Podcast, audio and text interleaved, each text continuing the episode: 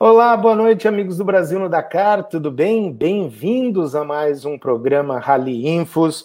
Eu sou o Ricardo Ribeiro, falando ao vivo aqui de Lisboa, e hoje o nosso convidado é o piloto cheio de troféus ali na estante de casa. Tem sete títulos do campeonato de todo terreno aqui em Portugal, dois títulos na velocidade e vários outros que a gente vai contar ao longo da conversa. É, eu estou falando aqui com o piloto de carro Miguel Barbosa, 41 anos, pai da Matilde, do Miguel e do Manel e ele está aqui em Portugal também falando com a gente. Antes de mais nada, desculpe pelo atraso, mas a internet nesse horário de pico e horário de pandemia, gente, parece que resolve dar pane, todo mundo está conectado ao mesmo tempo e, e tem esse probleminha. Tudo bem? Tudo bem, Miguel? Como vai? Boa noite, obrigado pela, pela sua participação aqui no programa Rally Infos do Brasil no Dakar. Agradeço imensamente a sua disponibilidade e hoje vamos falar de muita corrida na terra, no asfalto, no todo terreno, na velocidade, no GT. que mais que você já correu de kart e tudo mais, né? Tudo bem? Boa noite, Miguel. Olá, Ricardo, boa noite. Boa noite a todos que nos estão a ver também. E no uhum. Brasil, que é um grande país com grande tradição no desporto automóvel. Uhum. E, portanto, é um prazer estar aqui à conversa contigo, Ricardo, que tens feito um grande trabalho na divulgação do nosso desporto em Portugal. Oh, obrigado. Portanto, é um prazer estar aqui hoje à conversa. Pô, legal. E vamos contar de muitas histórias aí, desde a época do kart, com 15 anos de idade, depois foi picado, a gente fala, né, que quando é picado pelo, pelo todo o terreno, pela poeira, pela terra, é, é, é, difícil é difícil depois abandonar, né, Miguel? Conta é pra gente até, como... Ah. A terra é paixão. Quem guia na terra depois sabe, nunca mais quer guiar noutra, noutra superfície. Eu acho que quem tem o prazer de guiar na terra, o prazer que está a guiar na terra e o estilo uhum. de condução que é guiar na terra é algo único. Sim, sim. Não, muito bom. Acho que agora eu consegui conectar o Clever Colberg, ó. Tá aí, Clever Colberg? É, desliguei tudo e voltei com tudo. é igual a chave geral do carro, assim, de repente, às vezes desliga e desliga tudo e volta a funcionar depois. Tudo bom, Clever Colberg? Não sei se você estava ouvindo aí na nossa. Não, não. Perdi o início, mas segue aí que eu pego o bonde andando, não tem problema. Tá bom, olha. Penalizou, gente, penalizou.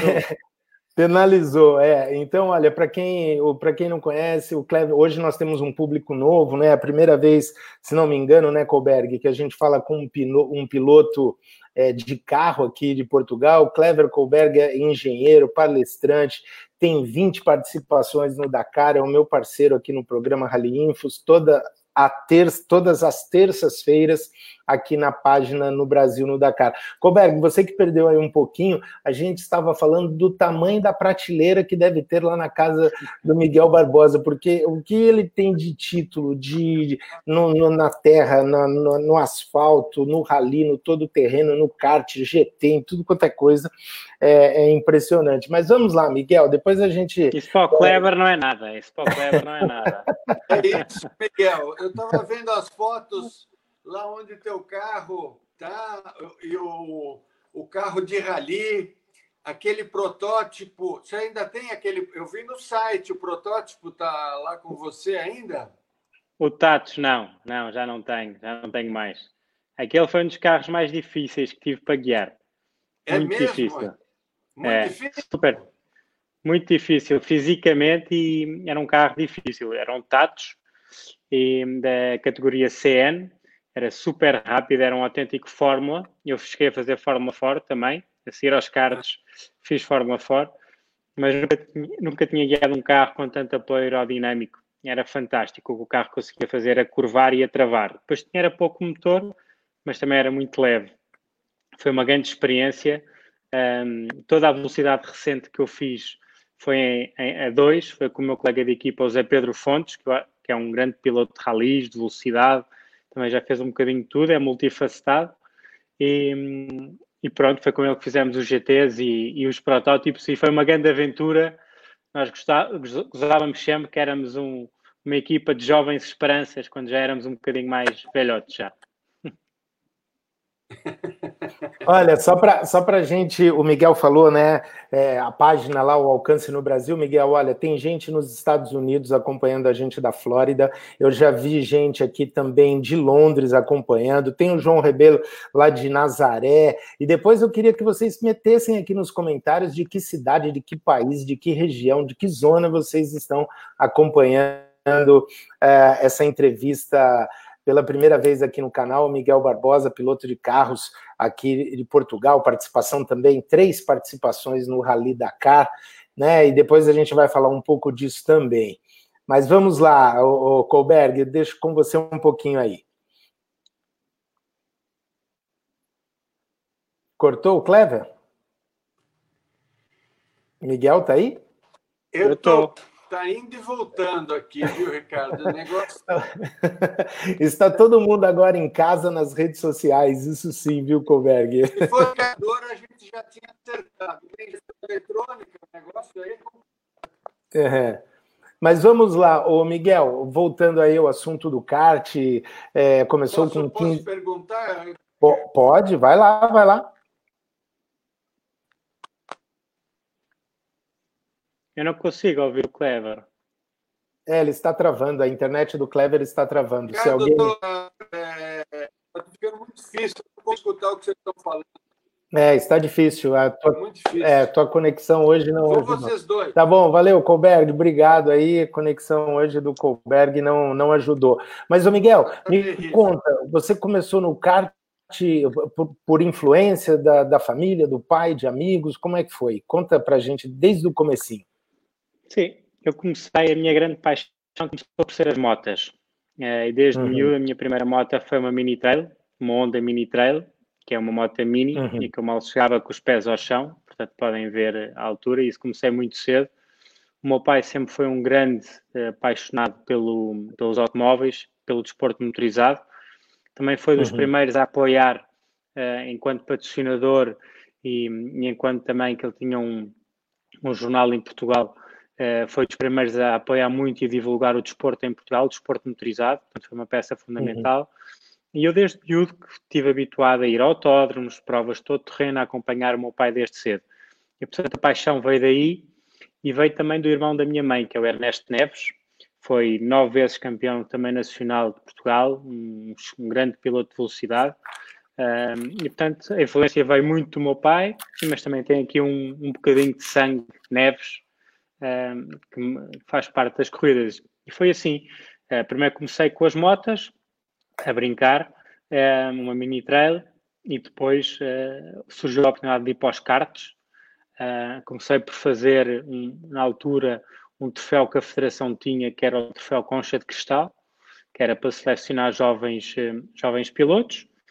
concorri, andei lá perdido no meio daquela molhada toda e foi a minha primeira experiência competitiva. Não ganhei, uhum. mas fui à final, foi algo interessante. Um, e depois comecei a correr de karts numa ótima escola, é a melhor escola de todas, sem dúvida. E comecei num sítio que eu achei perfeito, que foi o Cartódromo de Évora. Eles tinham um campeonato super bem organizado, uh, super competitivo, um, organizado pelos irmãos uh, Peters, pelo Peter e pelo Bass, que hoje em dia estão também ligados às equipes, ao terreno, o Bass, sobretudo, com os pneus, nos SSVs. Um, e, portanto, e hoje em dia voltei também ao cartódromo com o meu filho e, uh, pelo, e com a minha filha para andarem. Portanto, foi aí que tudo começou. Foi em Évora e passei grandes temporadas em Évora a treinar de kart uhum. e foi aí que fui-me desenvolvendo a paixão. Eu acho que uh, foi muito bom porque nunca tive qualquer pressão uh, de, de, de, resultados, de objetivos. Logo desde o início a prioridade era aproveitar. Desde que cumprisse com os estudos, podia fazer aquilo que eu mais gostava, que era andar de kart. É, era a minha obrigação, era estudar, portar-me bem e no reverso da medalha tinha depois os karts, que era a minha grande paixão, era isso que eu queria fazer sempre que possível. E portanto, desde uhum. miúdo, foi assim que as coisas foram crescendo e depois, obviamente, fomos subindo de nível. Uh, passámos de andar em último para começar a crescer nesse troféu depois desse troféu passámos para o Campeonato Nacional de Karting. Eu sempre tive um handicap que eu sou muito grande e pesado e portanto isso nos cartos não era fantástico. Qual é a sua depois, altura, Miguel? Tenho 1,85m, mas uhum. desde muito cedo, desde muito cedo era muito grande e, é, e portanto a comparar com os pilotos com que eu estava era uma diferença grande, sempre senti isso no kart. depois fiz dois anos de Fórmula 4, foi uma passagem depois para a Fórmula 4, fiz dois anos de Fórmula 4, é, mas entretanto a Fórmula 4 acabou em Portugal, o importador acabou com a Fórmula 4 e é então uhum. que surge a oportunidade de fazer uma prova todo terreno. Eu já tinha feito uma prova todo terreno como navegador do meu pai, como copiloto, uma coisa que eu odiei, não gostei de ser copiloto. Uh, difícil, muito difícil, muito respeito pelos copilotos, muito respeito. E, mas pronto, sempre foi uma sempre foi uma aventura em família e, e com muita com muito com muito boa disposição e, e, acho que isso foi muito importante porque eu acho que quando a pessoa é jovem a pressão tem que ser medida de uma maneira certa para não ser errada. E, e pronto, e fomos assim, continuei a estudar uh, continuei depois a trabalhar saí de, quando acabei de estudar fui trabalhar para outras empresas, trabalhei numa empresa ligada à banca trabalhei numa empresa ligada ao marketing. Um, e depois uh, surgiu a oportunidade de começar a fazer todo terreno por acaso, uh, quando acabou a Fórmula 4. Correu logo bem, lembro perfeitamente, foi a baixa de Reguengos. Uh, correu logo bem, fizemos um bom resultado na altura na categoria T2, antes havia a categoria T1, T2 e T3. Hoje só há, uhum. só há T1 e T2 nos automóveis. Uhum. e pronto, e a partir daí foi sempre. Um, os patrocinadores gostaram na altura, Uh, o, o todo terreno em Portugal sempre foi uma modalidade muito forte, com uma grande projeção. Um, e, portanto, depois eu também gostei bastante da experiência, confesso logo. E a partir daí foi evoluir na carreira. E, e a certa altura chegou um momento, depois de dois, três anos a fazer todo terreno, uh, que houve a oportunidade de ingressar na equipa oficial da Mitsubishi. E é aí que eu hum. dou, e é aí que eu dou o passo para para me tornar piloto profissional. Uh, aí estava a trabalhar numa agência de publicidade. Uhum. E, e, quando, e, quando, surgiu esta oportunidade de, de, ingressar na equipa oficial da Mitsubishi, porque um, um, dos pilotos estava de saída, que era o João Vassal, um grande piloto. Um, na altura estava o Carlos Souza também na equipa e eu entrei para companheiro da equipa do Carlos Souza. E portanto foi fantástico, foi realizado um sonho e, e foi uma oportunidade fantástica e a partir daí então decidi apostar tudo um, em ser piloto profissional, larguei a minha atividade, percebi que não conseguia manter as duas ao mesmo tempo e larguei essa minha atividade para poder me dedicar a 100%. Uhum. Hoje, hoje, você, hoje você é um piloto 100%, prof... 100 piloto, é isso que eu quero dizer, assim, ou, ou você não tem, então, uma, uma outra atividade profissional a não ser piloto, é isso? Não concretamente, há 20 anos que nos dedicamos um, 100% a ser pilotos profissionais e é isso tá. que temos feito até agora.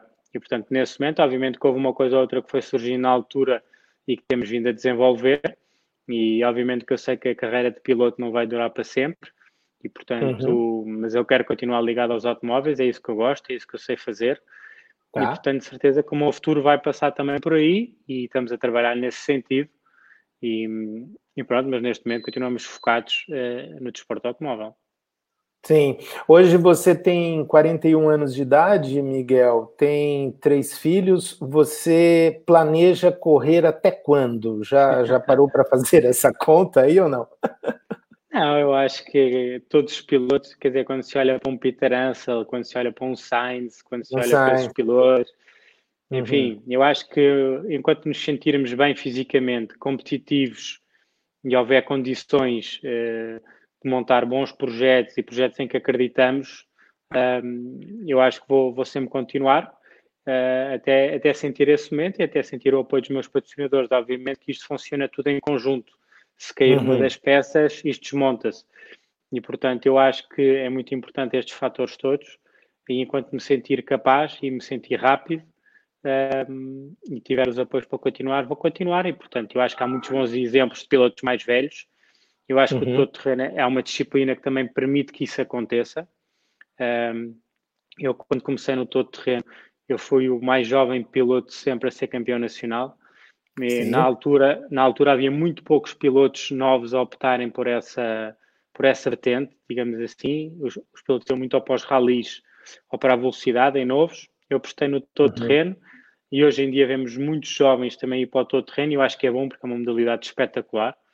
E agora com a categoria dos SSVs também eh, veio ajudar muito nesse, nesse aspecto. Um, e pronto, e agora, portanto, não há uma resposta óbvia para isso. Acho que quando surgir essa oportunidade, essa altura, não é oportunidade, essa altura, vai surgir naturalmente. Sim, sim. Agora, você falou aí, né, do, do, do, título do, do campeão mais novo. No Dakar, você foi, eh, teve um ano que, numa das três participações, é, no Rally Dakar, numa delas, se não me engano, você ficou em 21 primeiro, não é? E foi o, o melhor piloto estreante nesta prova, né? Foi, foi esse é. o projeto que você estava com, com a equipe do Souza ou não? Não, isso era outro, era outro projeto e já a Mitsubishi, a equipa da oficial da Mitsubishi já tinha acabado. Ah, okay. Aí foi, foi como privado, com os meus patrocinadores, com uma equipa francesa, que era do André de Sud, da Nissan. Tá. Uhum. Um, e isso coincidiu que nós nunca tínhamos feito provas no estrangeiro, sempre nos concentrámos nos campeonatos nacionais e o Dakar vem para Portugal. E quando o Dakar uhum. vem para Portugal, nós sentimos que era a oportunidade de começarmos a, fazer provas internacionais que, que achámos que, que seriam interessantes. Um, e assim foi, mas tínhamos também a noção que o Dakar era totalmente diferente daquilo que estávamos habituados, era um grande desafio e, portanto, para o primeiro ano tínhamos que ir tentar perceber o que era o Dakar. Portanto, fomos com um carro uh, não muito performante, fomos com um carro na categoria T2 um, ehm, e basicamente um carro muito de origem e a ideia era aprender a prova, aprender o que é que era um Dakar e o objetivo chegar ao fim. Aliás, esse é o primeiro objetivo para todas as pessoas que participam no Dakar. Uhum. E, e, foi uma grande aventura foi, foi com Miguel Ramalho, na altura, o meu copiloto. Uh, foi o meu copiloto durante muitos anos. E, e, foi uma grande aventura e acabámos por vencer. Há, há, uma categoria no Dakar que é o Rookie, e acabámos por vencer essa categoria sem nunca ter olhado para essa, para essa classificação durante todo o rally. Durante uhum. todo o uhum. rally. Portanto, foi, foi um bónus no fim, depois de termos chegado. Eu fiz dois anos em África e, dois an e um ano na América do Sul. Este foi, foi na África em 2006 e, e pronto, e foi eu fantástico. Acho eu, estava, eu, acho que eu estava em 2006 na África, eu acho, não, não me lembro. Eu fiz alguns com Clever na, na África, depois uh, vários na América do Sul e agora na, na Arábia Saudita, né? Agora, você, você, é. você é, planeja ou sonha em voltar uhum. a correr um Dakar? Eu adorava, porque acho que o nosso trabalho ficou a meio no Dakar. Uhum. infelizmente, em 2008, o Dakar foi cancelado em Portugal Sim. e, portanto, isso foi um grande problema para nós, na altura, uh, para todos os concorrentes que estavam à partida, e, e, e, o pior disso tudo foi que o Dakar saiu de África. E isso aconteceu teve uma consequência que foi Portugal tinha acabado de assinar mais dois ou três anos, não me lembro na altura, para continuar o Dakar, portanto tínhamos de ter três Sim. anos e seguramente mais uhum. dois ou três, o que era excelente para nós pilotos portugueses e europeus, obviamente. E quando uhum. a prova saiu para a América do Sul, a lista dos concorrentes inverteu-se completamente, deixou de ser uma prova para os europeus e começou é a ser para os sul-americanos, naturalmente. naturalmente. Uhum. Ainda tentámos em 2010 um, montámos um projeto e fomos fazer, em que tive o prazer de ser companheiro de equipa do, do Giga, do Spinelli. Ah, do Giga Spinelli, é, ele assiste sempre aqui, eu não vi ele aqui ainda, é. mas já já ele aparece por aqui. Fizemos super uma live recentemente com ele. Uhum. Super piloto, super boa gente e foi um amigo que ficou e, e fomos companheiros de equipa nesse ano, mas a verdade é que hum, as horas que acabavam as etapas, uh, toda a distância que havia, ficava muito difícil de dar retorno aos patrocinadores para um projeto desta dimensão. E, uhum. portanto, infelizmente, tivemos que deixar fazer uh, o Dakar. Agora, com este regresso, eu também estive lá na Arábia Saudita e estivemos lá juntos. Uh, uhum. uh, eu fui lá, no fundo, sentir a temperatura desta prova, porque em termos horários, a prova joga muito a nosso favor, porque acabam muito cedo as etapas, com a diferença horária. O país tem todas as condições para receber a prova, uh, em termos logísticos, em termos competitivos, de uhum. percurso, uhum. financeiros, tudo. Eu gostei imenso do que vi lá, vi o início e as primeiras etapas e gostei imenso. Um, apesar de ter vindo lá bastante doente e constipado e tudo, acho que Ricardo também passaste lá um mau momento. um péssimo, um péssimo momento, viu? Aí depois a gente ficou ouvindo dessa história de coronavírus que já estava circulando aí antes de quando todo mundo ficou sabendo. Eu falei, ai meu Deus, ali com 63 nacionalidades, imagina, com aquele frio. Mas o, você gostou da Arábia é. Saudita, então, né? Você, eu fiquei, eu fiquei impressionado, Miguel, com a infraestrutura, né? Você que já esteve na África, já esteve na América do Sul também no Dakar, é, aquele refeitório, restaurante, a própria sala de imprensa, a nossa sala de imprensa, nosso local de trabalho, eu não sei se você chegou aí lá, é, mas tinha ar condicionado, tinha aquecedor também tinha máquina de Nespresso, uma coisa assim, falei, nossa, cadeiras, mesas, tudo. E eu sou da época que eu ia na sala de imprensa na África, no meio do deserto ali da Mauritânia, de Burkina Faso, eram aquelas tendas de plástico que aquilo ali no, é. no calor se transformava numa, numa sauna. E esse eu ano eu achei tomar... que eu cheguei a tomar banho de balde né, no Dakar em África, portanto, e dormíamos em tendas e, uhum. e era muito mais. Esse aspecto era completamente diferente de, quando eu fiz na América do Sul e agora uhum. da Arábia Saudita, mas uh, as verificações técnicas naquele estádio de futebol incrível, uh, a partida, tudo super bem organizado. Eu acho que isso também é uhum. bom para o desporto, porque eu acho que depois também há um contraste grande com as etapas, onde formos realmente para o deserto e, e houve etapas fantásticas. Um, e portanto, eu acho que o país tem muito boas condições para continuar com a prova lá. E portanto, eu gostei bastante do que vi. E respondendo à pergunta inicial, eu gostava muito de poder voltar a montar um projeto para voltar ao Dakar, uh, para uhum. melhorarmos uhum. aquilo que nós fizemos, que o nosso melhor resultado foi em, 2000, em 2010. Ficámos uhum. mesmo atrás do, do Giga. Se não me engano, Sim. o Giga fez, fez décimo e nós décimo primeiro. Uhum. É, o, o Giga até chegou a fazer pódio, fez terceiro do, dos carros a gasolina, nós ficámos imediatamente a seguir. E portanto Sim. sentimos que poderíamos fazer melhor, tínhamos muito para evoluir e, e gostávamos lá voltar para fazer melhor. Agora temos consciência que já passaram 10 anos, uh, não temos feito provas desse género e é importante todo esse tipo de treino, mas gostava de lá voltar. É. Agora, o, o, o Miguel Barbosa, você comentou um detalhe aí é, que eu acho extremamente relevante e importante, não só no motorsport, no todo terreno, mas em qualquer projeto que envolve é, grandes patrocinadores, grandes marcas, e dá para ver claramente aí na sua, na sua na sua camisa, na sua camiseta, que você leva no peito grandes marcas, marcas globais também, e, e, a questão do fuso horário é uma vantagem não só para nós lá no Brasil, como também para vocês, né? Porque é justamente ao contrário do que acontecia na Argentina e hoje no aspecto televisão, mídia, isso tem uma importância muito grande. É, é, você acha que isso é um ponto favorável para vocês aqui em Portugal nesse aspecto? Acho que é fundamental porque uhum. na América do Sul uh, uhum. eu lembro muitas vezes, uh, e depois continuei a acompanhar e também escrever algumas crónicas e acompanhar a prova, e lembro-me uhum. de ficar até ao final do dia uh, e já de noite e as etapas a acabar. E a organização ainda tentou fazer diretos no final das uhum. especiais para tentar chegar cá, mas muitas vezes faziam diretos e não aparecia ninguém, porque os carros não chegavam, os concorrentes não chegavam. E portanto isso uhum. é muito importante, porque o resultado e com, a, com, a, com as internets, com tudo, ou as coisas são no momento ou perdem o interesse.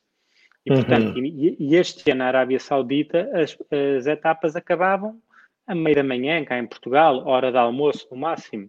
Isso é muito importante para se conseguir cá pôr notícias, boas uhum. imagens de qualidade e trabalhar Sim. esse aspecto, porque isso é muito importante, podemos trabalhar esse aspecto, esse distanciamento, e portanto, isso, isso é, uhum. é, é, o base, é o básico. Eu acho que as imagens é fundamental. À volta de um projeto esportivo há muita coisa que roda em termos de ações, de uma série de coisas que se pode fazer, mas o uhum. retorno televisivo e nos meios de comunicação é o básico que se pode, que se pode fazer. Sim, é isso a gente sabe que é fundamental, né? Afinal de contas, é, quem investe num patrocínio quer ver esse retorno. A gente sabe que não é só também aquela exposição da marca, mas uma série de outros projetos paralelos ao longo do ano, né? São 12 meses de trabalho junto às empresas e não só nas corridas. A gente sabe bem disso. É, agora, eu queria. Você mencionou o crescimento dos SSVs, né? dos lá no Brasil, para nós, é o UTV, aqui SSV okay. em Portugal. E okay. a gente viu, por exemplo, nas provas, em qualquer prova hoje no mundo, seja aqui em Portugal, no Brasil, na Arábia Saudita, é um número absurdo o crescimento do SSV. E, por exemplo, nós estamos aqui com um grande piloto também, que é o João Monteiro, até coloquei ele aqui na tela, o João Monteiro, que, que disputa o, o CNTT, o Campeonato Nacional pela equipe super Chares. Piloto. É super piloto, né? Super piloto. E o cabelo dele, então, o cabelo, o cabelo, alguém falou assim, Ricardo, já está na hora de cortar o cabelo, agora pode cortar o cabelo. Mas os penteados do João Monteiro é um negócio assim de causar inveja. Ele pergunta aqui, ó, como você vê o futuro dos SSVs no Dakar, na sua opinião? Eu acho que os SSVs vão crescer em todas as provas e no Dakar então ainda mais, obviamente, porque é, eu, para mim o, o, Dakar sempre chamei aos Jogos Olímpicos do todo terreno. É onde estão as uhum. marcas todas, os pilotos todos do mundo inteiro e portanto é onde uhum. toda a gente quer estar para se confrontar. E, e depois uhum. é a maior aventura que existe, é uma das grandes aventuras que há, que há no mundo. E eu acho que é isso que fascina tantas, tantas pessoas. O, os SSVs vão crescer no Dakar porque é uma maneira mais barata uh, de fazer do que num carro e num carro super competitivo. Um UTV ou SSV é um carro super competitivo que dá muito gozo guiar, dá muito gozo guiar e permite uhum. fazer um grande resultado e permite e tem grandes performances e com um custo que não tem nada a ver com o carro. E, portanto, uhum. esse tem sido, eu acho, um fator de rápido crescimento dos SSVs. E, portanto, respondendo aqui ao João, eu acho que vai continuar uhum. a aumentar. Já este ano tivemos lá, vimos uma série de carros que estão a aparecer. Um, o Dakar está muito mais flexível em termos de regulamentação e, portanto, começa a aceitar já vários tipos de UTVs SSV, já não só aqueles Fiat T3 super preparados, não é? Portanto, já começa a haver aqui uma mistura.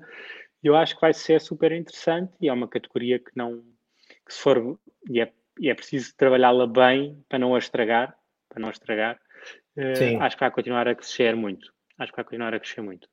É, o próprio Márcio Silva Santos, que ele faz parte da, da Federação de Portugal, é, na, da Federação de Motociclismo aqui de Portugal, ele até diz, né, uhum. João, respondendo ao João Monteiro, serão é, limitados. Ô Márcio, aproveita, se você estiver aí ainda, coloca aí nos comentários para a gente explicar um pouco como, so, como são essas, é, como são esses limites na preparação, até para a gente mostrar para para o pessoal aqui. Agora, você, você já pilotou um SSV antes? Você já pilotou alguma vez? Mesmo para brincar assim? Já, eu tenho um SSV, uhum. é, uso para, para treinar e uso tá. também para, para, para, para, para me divertir com, com, os meus amigos ou, ou, com a família, enfim, uso de várias maneiras, isso é o fantástico do SSV. Já fiz a Baja uhum. Porto Alegre nele, já fiz a Baja de Idenha nele, estes anos que não tive ligado ao todo terreno diretamente. Ah, é verdade, verdade, verdade. Uhum, é, é verdade, tinha me esquecido. Uhum. E pronto, e portanto é fantástico o gozo que dá a guiar um SSV qualquer pessoa, e eu acho que tem uma coisa, tem uma facilidade de condução de imediato. Eu acho que é isso que também tem chamado muitos pilotos, porque permite a muitos pilotos que não são pilotos, são, se chamemos pessoas amadoras, mas conseguem logo ter um bom feeling e conseguem até fazer bons resultados uh, uhum. nos carros, porque eles têm performances mais ou menos todos muito parecidas. E, portanto, isso também uhum. permite andarem ali todos muito juntos, mesmo um, um mau piloto depois consegue também não andar ali razoavelmente perto, ou, ou um piloto médio, e consegue logo fazer algo interessante e ele sente isso. E num carro uhum. é mais uhum. difícil. Eu acho uhum. que o uhum. Márcio, aquilo que estava a, fal a falar da limitação, eu penso uhum. que ele estava a falar, ele estava-se a querer referir da velocidade que é limitada. Sim. Eu acho que era por, era por aí que ele queria entrar, mas ele uhum. se calhar poderá explicar por aqui. É uma coisa que tem vindo a acontecer nas motas, nos caminhões, uh, nos, agora nos SSVs, e pronto, e também se fala que isso possa vir a acontecer nos carros, uh, nos buggies ou alguma coisa. São formas que, que a FIA encontra de balancear aqui um bocadinho as performances todos para tentar manter vivo todos os mercados destes carros, destas motas, destes caminhões, tudo, e tentar que cada um se mantenha no seu lugar, porque eu acho que cada um tem o seu lugar e não devem andar a canibalizar uh, os lugares uns dos outros. Essa é a minha opinião. Sim. Ô, Miguel, eu cometi uma eu cometi uma indelicadeza aqui nesses 30 minutos do nosso papo. É, é, é, não, então, porque assim, uma, uma das é, um dos conceitos da minha cobertura no Brasil no Dakar é não só vocês, pilotos, campeões ou não, eu sempre valorizo também o navegador. E eu esqueci de te chamar para a gente falar do, do seu ou dos seus navegadores, porque é, piloto sem navegador difícil, né? A, gente sabe Não que tem gente que, corre de, tem gente que corre de SSV sem navegador, mete um pneu lá. Mas quem é o teu navegador? Conta para gente aí. Desculpa, viu? Desculpa. Não, Bem lembrado, eh, bem lembrado, eu falei há, há bocado aqui num deles, que foi Miguel Ramalho, foi o, o copiloto que eu tive durante mais tempo. Uhum. Atualmente, uhum. eu, eu, tive muita sorte sempre com os, com os navegadores que tive. Tive uhum. sempre pessoas excepcionais ao meu lado, não só profissionalmente, mas também como pessoas. E eu, para mim, isso é muito importante, que são muitas horas dentro do carro, uh, não só na, em, em, todos os momentos nas corridas, há, há uma, uhum. passamos muito tempo juntos, é muito intenso, e portanto tem que ser alguém com que nos identifiquemos para depois funcionar dentro do carro. Uhum. Um, atualmente é o Pedro Velosa, um super copiloto, que já também já fez o Dakar. Fomos ele campeões está sempre aí no Brasil no Dakar acompanhando aí. Portanto, se ele tiver a ver, um grande abraço aqui para o Pedro. É um uhum. super copiloto, é um super amigo e é um super trabalhador. Isso é, é, é o que eu mais gosto do Pedro, é a maneira dele trabalhar, está, está sempre pronto para trabalhar mais uh, tem muita experiência, ele já começou no tudo terreno há muito tempo. Uh, uhum. Eu lembro dele começar a, a ajudar a, eh, o Clube Aventura a montar provas, depois a fazer roadbooks, uh, depois começou a participar. É, é um copiloto com muita experiência, já fez o Dakar, já fez provas internacionais e fomos campeões juntos em 2012 em Portugal. portanto, é, é uhum. é, fantástico. E depois já tive outros copilotos. O Miguel Ramalho foi o, o, o copiloto com quem eu tive mais tempo. Um, depois tive também o Hugo Magalhães e o, e o Jorge Carvalho, agora nos rallies, estes dois nos rallies. Mas eu hum. diria que o, o Miguel Ramalho foi o meu copiloto toda a vida uh, e que tenho uma amizade gigante por ele. E, e hoje em dia estou com o Pedro, é alguém com que me identifico bastante, temos a mesma idade, uh, temos os mesmos objetivos e, e, pronto. E quando desafiei para este, para, este, para este ano, para o regresso ao TT, para tentarmos ir em busca do título, Tínhamos, ele, ele disse logo que sim, porque era o título que também tinha em 2012, irmos buscar esse título outra vez. Legal. Agora, olha, mudando um pouquinho aqui de Portugal, quero ir lá para o Brasil. Quero mandar um abraço aqui para o meu amigo Ademar Pereira. Ele está convidando todo mundo para ir correr o Rally dos Sertões 2020 lá no Brasil, que mudou a data. Antes seria em agosto, mas com essa pandemia toda, agora foi para novembro é, começa na primeira semana de novembro na cidade de São Paulo e termina em Vila Preá, que fica no litoral de, do Ceará, a 15 quilômetros de Jericoacoara, né? Então ele está aqui, ó, convidando todo mundo, chamando para ir lá correr o Rally dos Sertões. Você já correu lá no Brasil, não? Nos Sertões, não? Não, não. Tem vontade, muito. Miguel? Tem vontade? Adorava fazer o Rally dos Sertões, é um, é um rally mítico, quando também andei uhum. no TT, também conheci o, o Palmeirinha, o Paulo Nobre, e, e Paulo Nobre, muito, muito bem de sertões, depois o Giga e o Reinaldo uhum. Varela também, quando vinha cá fazer a Baja Porto Alegre, e é uma prova que eu sempre gostei de fazer porque eu acho que é um Dakar que se faz no Brasil, uma prova muito especial. Agora, eh, é uma prova que esteve sempre fora dos nossos orçamentos, fora dos nossos objetivos, os nossos patrocinadores não operam nesses mercados e, portanto, é difícil. Uhum. Agora, eu uhum. queria aqui aproveitar para dar os parabéns à organização, que é uma jogada de mestre arrancar de São Paulo. É muito importante Sim. olhar para estas provas como um produto comercial. E tem Exato. que arrancar de grandes centros, onde estão as empresas, onde estão as pessoas, levar as corridas às pessoas. E, portanto, arrancar de São Paulo eu acho que é, é fantástico, é uma grande cidade e acho que é fantástico um rally como os Sertões arrancar de, de uma grande cidade como é São Paulo.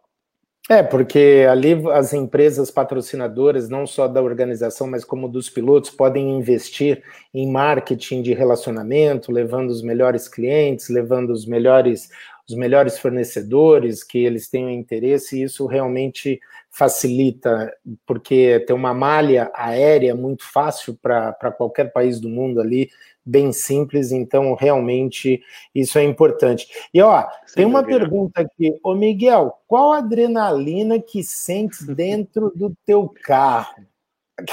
E depois eu queria que você falasse um pouco do teu carro, aquele canhão lá. A adrenalina é sempre bastante, uh, sobretudo aqueles segundos antes de partirmos para, para os troços, o coração começa sempre a bater um bocadinho mais forte e depois, desde que arrancamos, estamos totalmente concentrados. E, obviamente, que a adrenalina eh, vai, vai em alta, mas, vai, mas tem que ir controlada também para irmos focados e concentrados e fazer aquilo que, que fazemos. Também, ao fim de, destes anos todos, é algo que aprendemos a controlar. Eu acho que a adrenalina é positiva, mas tem que ser controlada, obviamente. Mas é, é uma fonte de motivação e, portanto, obviamente que isto e o todo terreno eh, tem muitos momentos desses, porque andamos no desconhecido e, portanto, estamos sempre a apanhar eh, sustos e, portanto, essa adrenalina também vai, vem, vai e vem. Portanto, tem momentos, tem, tem picos, uh, mas pronto, é, faz parte, a adrenalina faz parte das corridas. Olha, emendando o assunto no carro aqui, o Mário Franco, lá da Frank Sport, uhum. valeu, Mário, um abraço. Ele, tá, ele está perguntando aqui: Miguel com Velosa, são uma equipe uhum. muito boa para a Toyota. Acha que conseguias lá chegar ou por seres português é difícil? Lá chegar, imagino eu, ele está se referindo à equipe oficial Toyota, é, com a Overdrive e tudo mais. O que você acha? Bom, aqui um abraço para o Mário, que tem feito um super trabalho também no TT, a nível nacional e a nível internacional. Portanto, fica aqui um abraço para ele. Uhum eu nunca fui muito, nunca segui muito esse discurso uh, de ser português, não ser. Uh, tenho orgulho em ser português, tenho noção da realidade que é o nosso país 10 milhões de habitantes, uh, temos pilotos fantásticos, equipas fantásticas, organizações fantásticas, mas temos um mercado que são 10 milhões de pessoas e, portanto, temos que ter consciência disso. Mas isso não impediu outros pilotos de fazerem coisas muito boas em várias disciplinas, como é o caso, por exemplo, do Miguel Oliveira nas motas, que chegou ao topo dos topos é como o caso do Pedro Lamy. E, portanto, acho que não pode ser uma desculpa uh, ser português. Acho que é, é, torna mais difícil, porque temos um mercado que é pequeno e, portanto, não é muito uh, relevante para uma marca automóvel, por assim dizer, mas não é tudo. E, portanto, não tenho uma grande resposta senão isto. Nunca, nunca, nunca me apoiei muito nisso, mas reconheço as nossas limitações enquanto país mas acho que as nossas qualidades sobressaem muito em todos os desportos. Os portugueses têm atletas em todas as modalidades de alto nível e, portanto, eu acho que Portugal está muito bem servido de atletas a todos os níveis. Uhum. Você consegue ver os comentários na tela, Miguel? Ou, Às só, vezes, ou, consigo... só eu, ou só eu que vejo aqui? Eu consigo ver, mas uh, às vezes não consigo ver bem. Uh, não consigo acompanhar todos. Agora estou a ver ah, o Clever. É, é uma pena sim. o Clever não estar aqui connosco, seria um prazer Mas para ele mim. Está acompanhando aqui. Uhum. É um grande piloto, um piloto de respeito. Eu adorava poder estar aqui a falar hoje com ele. Um, e, mas pronto, fica aqui um abraço para ele. E pronto, agora não consegui. A pergunta dele é na época do, do Lane. Isso. O que é, que é, o, que é, que é o Lane? É, eu não sei aí o que desenvolveu o lance? carro ou do lance? Deve ah, ser. deve ser do lance, deve ser do Mitsubishi. Ah, o, o, o, Mitsubishi uh, começou por ser da equipa oficial Mitsubishi, depois a Mitsubishi oficial acabou e foi por uma equipa privada, que era a JMB Stradal, que foi quando uhum. nós fizemos o Dakar em 2010, com o Giga Spinelli também, portanto aí basicamente todos os elementos da equipa Mitsubishi se mantinham na equipa, os principais, foi uma equipa que foi muito reduzida, e depois quando essa equipa acabou, o carro veio para Portugal e a partir daí tá, teve entregue a nós, e portanto era gerida por nós e esse desenvolvimento era feito por nós. Uh, eu sempre acreditei de, que eu acho que é muito importante estarmos bem rodeados uh, em todos os aspectos, uh, isso é fundamental para o nosso sucesso, e portanto foi sempre assim que eu tentei fazer. Depois desenvolvemos um motor, associamos ao João Marcos Schmidt, que é um, um engenheiro muito performante nesta área dos motores, já trabalhou na Ferrari, na Peugeot, em Alemã, é um super engenheiro e fazia os motores a diesel para o nosso carro. Nas suspensões trabalhávamos com a Ryder, e enfim, e o carro já tinha uma base muito boa. E fomos assim trabalhando com a nossa equipa cá, com a Sports New, e íamos fazendo assim as coisas. E, e portanto, o lance trabalhámos cá, a Overdrive agora começámos esta, esta parceria uh, muito recentemente. Uh, eu já conheço o João Marco desde o tempo do Dakar, o João Marco Fortin, portanto ficámos uhum. amigos dessa altura. E quando foi a altura de regressar, já, já vínhamos a falar há vários anos de experimentar o carro. Nunca tinha experimentado uma Toyota, mas tinha muita curiosidade. Fizemos o Porto Alegre e depois fizemos uma parceria para correr cá. E obviamente que a ajuda deles é imprescindível. Já são carros bastante complexos e que têm que ter um seguimento uh, das equipas. Até porque eles fazem muito mais quilómetros do que nós fazemos num campeonato cá. Um campeonato cá tem 2 mil quilómetros. E, portanto, uhum e, e, nós vamos para as corridas e nunca testamos. Enquanto eles fazem testes de preparação para o Dakar, fazem muitos quilómetros durante o ano, e nós depois aproveitamos todo esse conhecimento da equipa deles e da equipa oficial, obviamente, da Toyota, mas é uma coisa que está muito no princípio e estamos agora a dar os primeiros passos com o Overdrive. Olha, o João Santos aqui, o, o Miguel Barbosa, ele estava dizendo o seguinte: está faltando contar um, um episódio daqueles deliciosos. Qual é o episódio de toda a tua carreira aí que você considera delicioso, como diz o João Santos aí? assim, de repente, há sempre um que eu me lembro que em África eh, havia uma ou outra noite que nós tínhamos a oportunidade de dormir fora do bivouac. E houve, uma, uhum. houve uma noite que fomos, eu fui com o Carlos Souza e com os nossos copilotos, e depois tínhamos que regressar ao bivouac para a partida, eh, mas regressávamos de noite ainda, era de madrugada, de noite. E, e quando voltámos, voltámos num táxi podre, sem luzes, um carro, um, um carro a cair de podre, literalmente, e vinhamos lá dentro amanhados e o carro a falhar por tudo quanto era lado e não se via bem, e no meio do nada o carro para, começa a soluçar e para. Nós começámos a falar com ele, tínhamos horas, tínhamos que nos despachar, etc. E ele pega no martelo, levanta o capô e começa as marteladas ao motor. E nós pensamos, isto não vai resolver nada. Não vamos, como é que vamos fazer para chegar à partida, ao bivouac? Ainda estávamos um bocadinho longe, no meio do nada. E, entretanto, aparece, começamos a ver umas luzinhas lá ao fundo. Era outro táxi que vinha com pessoas lá dentro, que parou e perguntou o que é que se passava e tal. Nós explicámos e ele disse: ah, então, mas quanto é que querem pagar? Pagam ou não pagam? Bem, o que aconteceu? Puseram os outros as outras pessoas que vinham no carro fora e seguimos nós nesse. Até hoje nunca sei o que é que aconteceu com o outro carro, que entretanto o taxista desapareceu para ir procurar ajuda. E as outras pessoas que lá ficaram à espera, coitadas, mas nós tivemos que ir para o vivo aqui. Foi assim uma das histórias incríveis que há no Dakar e que o Dakar em África proporcionava. Um, e foi uma das histórias fantásticas em que hoje ainda nos rimos com os nossos copilotos e com o Carlos Souza. Foi algo que me marcou por aquela imprevisibilidade toda e, e, pela situação. Há muitas histórias no Dakar que, interessantes e que vivemos e que vão, vão ficar para sempre connosco. O Dakar tem isso. O Dakar, além de ser uma super competição, é um super desafio humano uh, e testa as, nossas, as nossas capacidades nesse sentido, em termos de camaradagem também, de entreajuda. Um, eu acho que isso é muito importante e é uma, é uma lição de humildade também, um Dakar. Uhum. Agora, o, o, o, Miguel, no começo a gente falou muito da questão de patrocinadores, né? Essas empresas que você carrega aí no, no, no peito. É, é, me diga uma coisa, eu vejo muito, eu que acabo tendo contatos com pilotos muito novos pilotos mais velhos, pilotos na média, e sempre ouço a questão do ah, é difícil patrocínio, é sempre complicado, é sempre é, quase ninguém consegue, etc. Eu queria que você falasse agora para o jovem piloto, seja aquele jovem piloto que tem uma mota e vai correr uma prova de enduro, vai correr um baja, vai correr um, um todo terreno, enfim, uma prova um pouco maior, um pouco menor. Qual é o ponto de partida para um piloto e uma equipe é, que busca o patrocínio? Por que, que eu estou te perguntando isso? Eu vejo muita gente falando desta dificuldade, e eu sei que é uma dificuldade tremenda, não é fácil, mas ao mesmo, mas ao mesmo, mas ao mesmo tempo eu vejo muita gente não fazendo absolutamente nada para dar uma contrapartida para o patrocinador. O que, que você pode falar para esses pilotos? Eu acho que é fundamental nós termos noção que as corridas têm que ser tratadas, os nossos projetos, como um produto comercial como outro qualquer.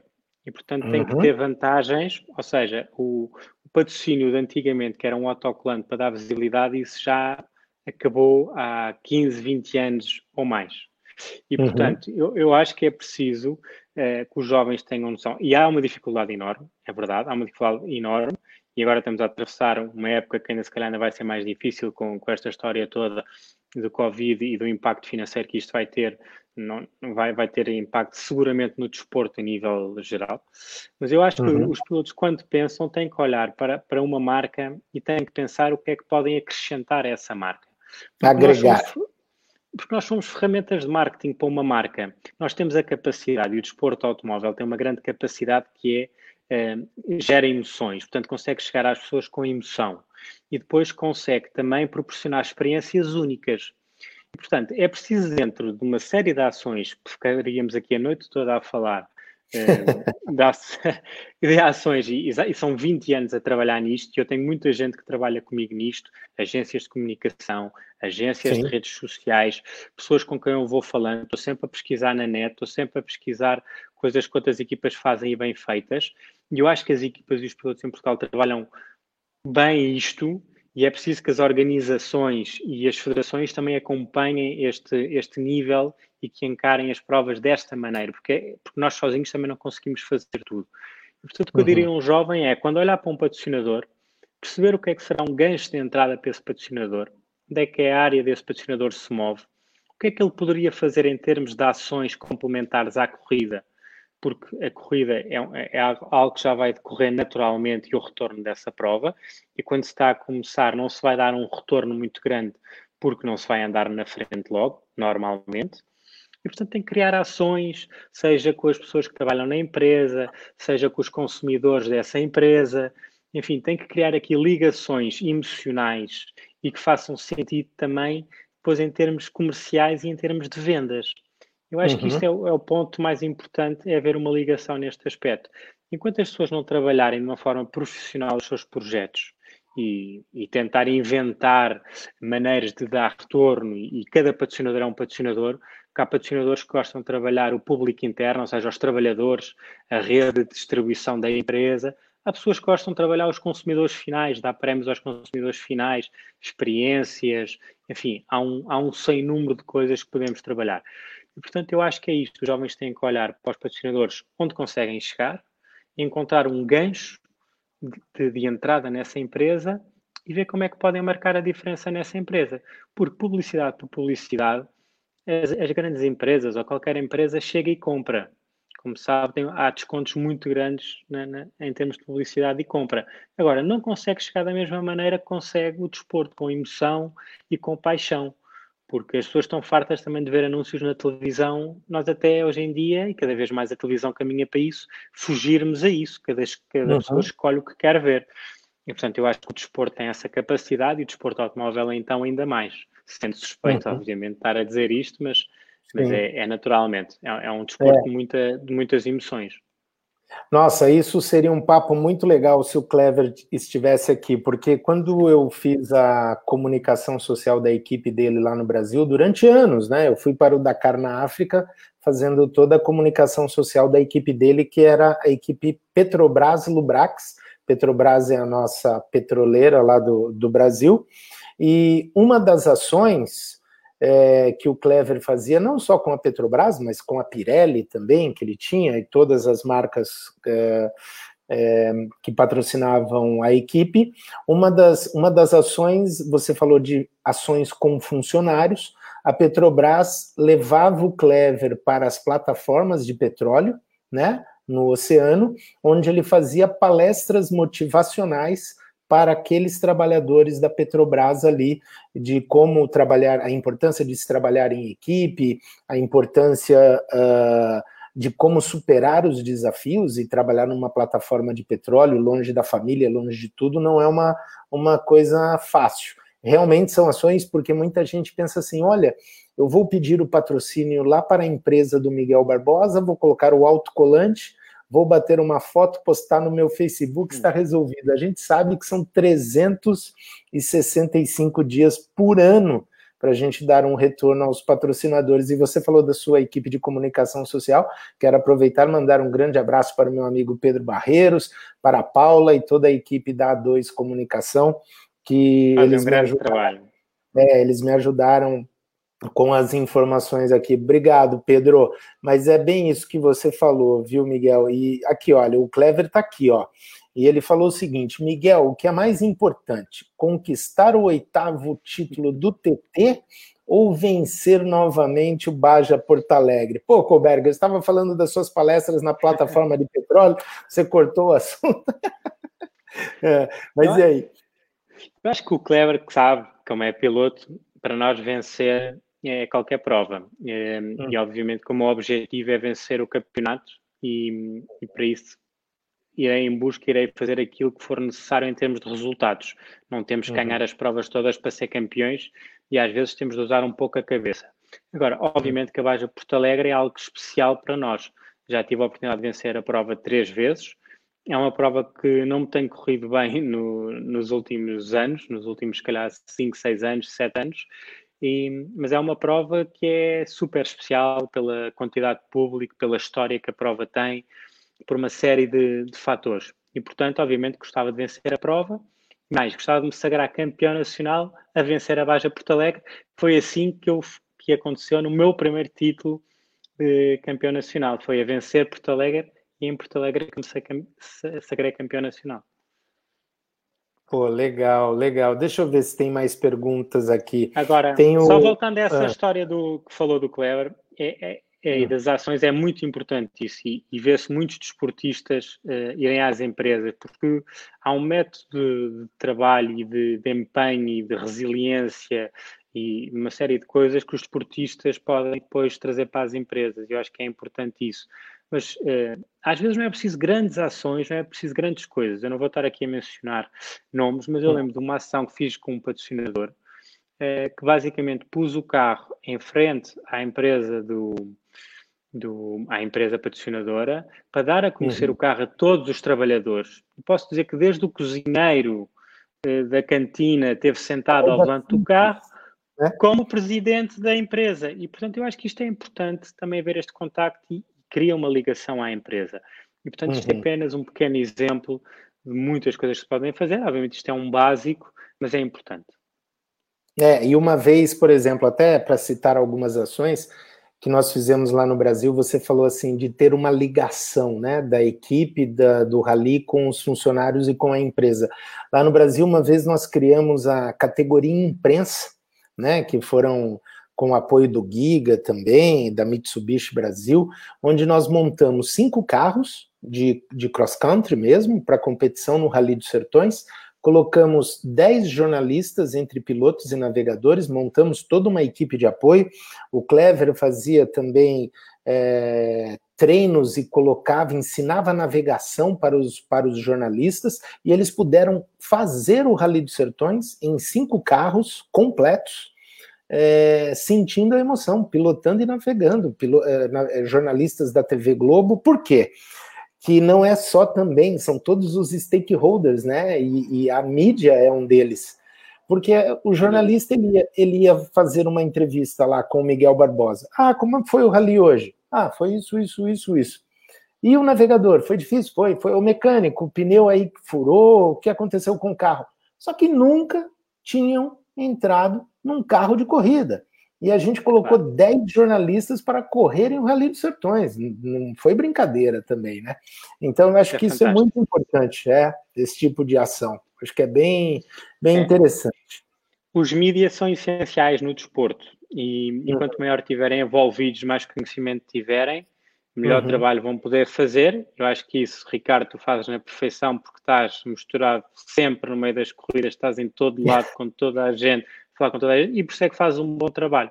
Infelizmente hoje, e, muitas vezes não há espaço nos meios, e, e portanto também há cortes, também temos que ter, ter a noção disto, que há muitos cortes também em termos de uhum. budget que não permite a jornalistas, até com credenciados nesta Sim. matéria, irem às provas Mud, e tudo mais. Mudou muito de uns anos para cá. E, e pronto, e, e, depois é a orientação que, que os jornais têm, estão muito formatados para uma coisa. Agora, eu acredito muito nisto, se houver um trabalho bem feito jornalisticamente, todo tipo de pessoas uh, se interessa. Eu, por exemplo, eu a ver no Eurosport, às vezes vejo-me a ver curling, aquilo no gelo. É uma sim, coisa sim. monótona, mas, mas, é tão bem, a locução é tão boa, está tão bem detalhado que eu, eu entro no desporto, fica a perceber. Isso é um trabalho que tem que ser feito e isso às vezes é mais. É, é, dá, as coisas dão trabalho, mas quando são bem feitas, depois tem uhum. o reverso da medalha. Sim, sim. Olha, e, e para a gente, acho que o seu tempo aí, a gente atrasou um pouquinho, já estourou. Você tem aí três crianças em casa, mais a esposa, e olha, uma pergunta do Carlos Romão. Quem são os adversários mais fortes na disputa do Campeonato Nacional de todo o terreno? Nesse ano, eu acho é. que para 2000, 2020, eu acho que eu sempre disse que o campeão nacional é sempre o alvo a bater. É a pessoa que tem que se respeitar, é o, é o piloto mais forte, é a pessoa que nós temos que ir atrás. É um belíssimo piloto, é o Tiago Reis, é um justo campeão nacional em 2019, é um super piloto que corre como o antigo Lancer e, portanto, uhum. também foi um motivo de, de, orgulho. Foi algo que é alguém que eu respeito bastante enquanto pessoa e enquanto piloto. Mas há outros pilotos conhecidíssimos que também é, estão na luta pela vitória, como já se viu nas outras provas. E, portanto, é, eu acho que eu gosto sempre de falar no campeão nacional como uma questão de respeito, mas há depois um leque de outros pilotos, que não vou estar aqui a mencionar, o risco de me esquecer de alguém, mas há um leque de outros pilotos que estão lá para disputar um, as vitórias e, e a lutar pelo título. Uhum. Agora, você que é bem marqueteiro, Miguel, já dá para ver por, por, todo o seu trabalho, marqueteiro no bom sentido, né? Porque trabalha muito bem isso. Ó, tem uma pergunta aqui, ó. João Janeiro, há dessas polos à venda ou merchandising da equipe? Dá para comprar essa camiseta aí? eu vou já responder a isso. O, só para completar a tua coisa, eu sempre achei que, para o meu lado de piloto, eu tinha que ter uma formação suplementar. E, portanto, hum. formei-me em marketing, tirei um curso de comunicação empresarial e tá. depois tá. fui tirar um, um, mestrado empresarial de marketing desportivo e depois Olha. um mestrado em, em marketing. Uhum. Isto é, tudo dá trabalho mas eu acho que para a nossa função não é só guiar, uma das mais importantes é dominar esta área do marketing. E portanto, uhum. fui acompanhando isso e fui formando nessa área para poder ter ferramentas e para ter para aprender. Eu acho que nós estamos sempre a aprender, seja a pilotar, seja em tudo na vida, na nossa profissão, e temos que ter uma mente aberta nisso. Em termos uhum. de polos, não temos à venda.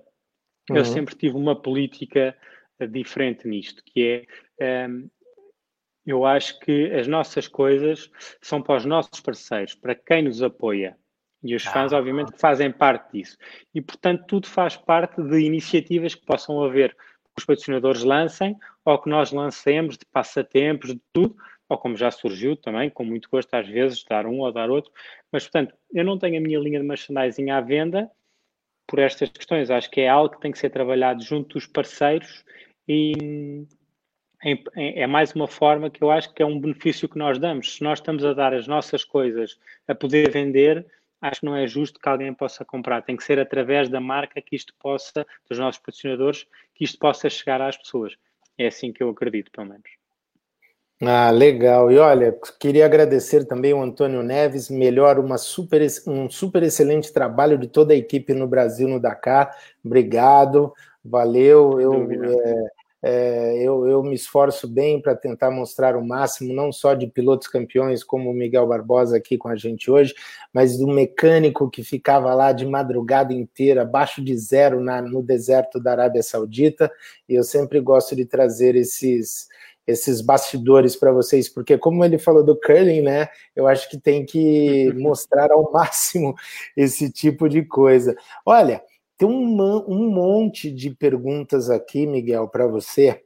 Eu não sei se você ou tua equipe ou alguém te ajuda nisso, mas é, posso prometer aqui que vocês vão interagir com essas pessoas aqui, não?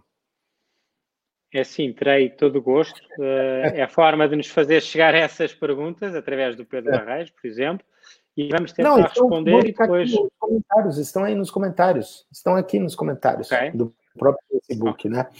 né? Okay. Mas é, não, eu falo sempre isso porque é legal quem, quem escreve aqui, quer ouvir um pouco mais de vocês, os nossos convidados, um pouquinho mais de história. E agora eu prometo que é a última pergunta. É a última. Okay. Não tem como não perguntar. Qual é o investimento anual para ter um canhão igual aquele teu no campeonato aqui em Portugal? Essa é uma pergunta que eu não vou responder. eu pergunto. Claro, né? perguntar não custa. Um não está sempre, é o que eu digo, um não está sempre garantido, não é? Uhum. Tá bom, mas imagino que fique tá entre 100 mil euros a 2 milhões de euros. Pode ficar nesse, nesse trecho aí, né? Pode ficar por aí, tá bom? Até, não é? Até, é, é uma janela. É uma janela. De 100 mil a 2 milhões, né? Tá bom. Mas olha, o Miguel, de novo, muito obrigado pelo seu tempo. Muito obrigado, obrigado pelo, pelo teu prestígio de estar aqui conosco no, no Brasil, no Dakar. Uma pessoa como você, querida, cheia de fãs, com vários títulos em várias categorias, sabendo trabalhar essa questão tão profissional como você trabalha na, nessa questão de marketing, de patrocínio, de retorno para as empresas que acreditam nisso. Muito obrigado, e se você quiser fazer alguma consideração final, a palavra é tua. Obrigado, Ricardo. Queria começar, uh, queria acabar como comecei, a dar-te os parabéns pelo trabalho que fazes. Uh, obrigado. É um, prazer, é um prazer estar aqui com este teu público todo fantástico que tu conquistaste e é sinal do teu trabalho. Uh, é um prazer também estar aqui com pessoas do Brasil, porque tenho um grande carinho e com pessoas que aqui já disse, como o Palmeirinha, como o Giga Spinelli. Tenho muita pena do Clever não poder ter estado connosco, é uma referência do desporto automóvel. Seria um prazer poder partilhar aqui algumas experiências com ele e ouvir a sabedoria dele também. E deixar um abraço para todos e que acompanhem as nossas corridas e o desporto automóvel. O desporto automóvel precisa muito dos fãs, foi, é, é um pilar do desporto automóvel e, portanto, um grande abraço para vocês e obrigado por acompanharem. Valeu então, Miguel. Então, olha, agradeço Londres, agradeço Luxemburgo, agradeço Flórida, agradeço Portugal, Brasil, já vi gente da Alemanha aqui também. Agradeço a toda Espanha, tem todo, todo mundo aqui nos comentários com as bandeirinhas. Agradeço imensamente a participação de todos. Podem mandar perguntas aí para o Miguel, se ele não responder, a equipe vai ajudá-lo nisso aí também. E eu acho que é importante essa essa. Aqui, ó, o Pedro Veloso aqui, ó. Tá aqui, ó. Aí.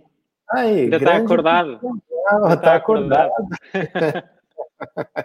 tá bom, olha, o Luiz Dias também, o Antônio Neves, o Miguel Fernandes, o Clever mandando um abraço. Ô, Clever, a gente combina uma outra data aqui com o Miguel, hora que a internet estiver um pouco mais estável fora a pandemia, porque tem muita coisa para a gente conversar aqui, vocês trocarem muitas ideias, tá bom? Gente, eu sou o Ricardo Ribeiro falando de Lisboa nesta terça-feira. Terça-feira que vem tem o Ademar Pereira, o Indião, piloto de moto lá do Ceará, do Rally dos Sertões. A gente vai contar muita história e, e o Rally vai chegar na casa dele, na casa dele lá no estado do Ceará. A gente vai ter muito o que falar, tá bom, Miguel? E fica o convite para ir correr lá no Brasil também e para todos que estão nos assistindo. Muito obrigado. obrigado. Boa noite. Fique bem, cuide aí da tua família, tá bom? Valeu. Obrigado. obrigado. Um abraço. Abraço. Tchau, tchau.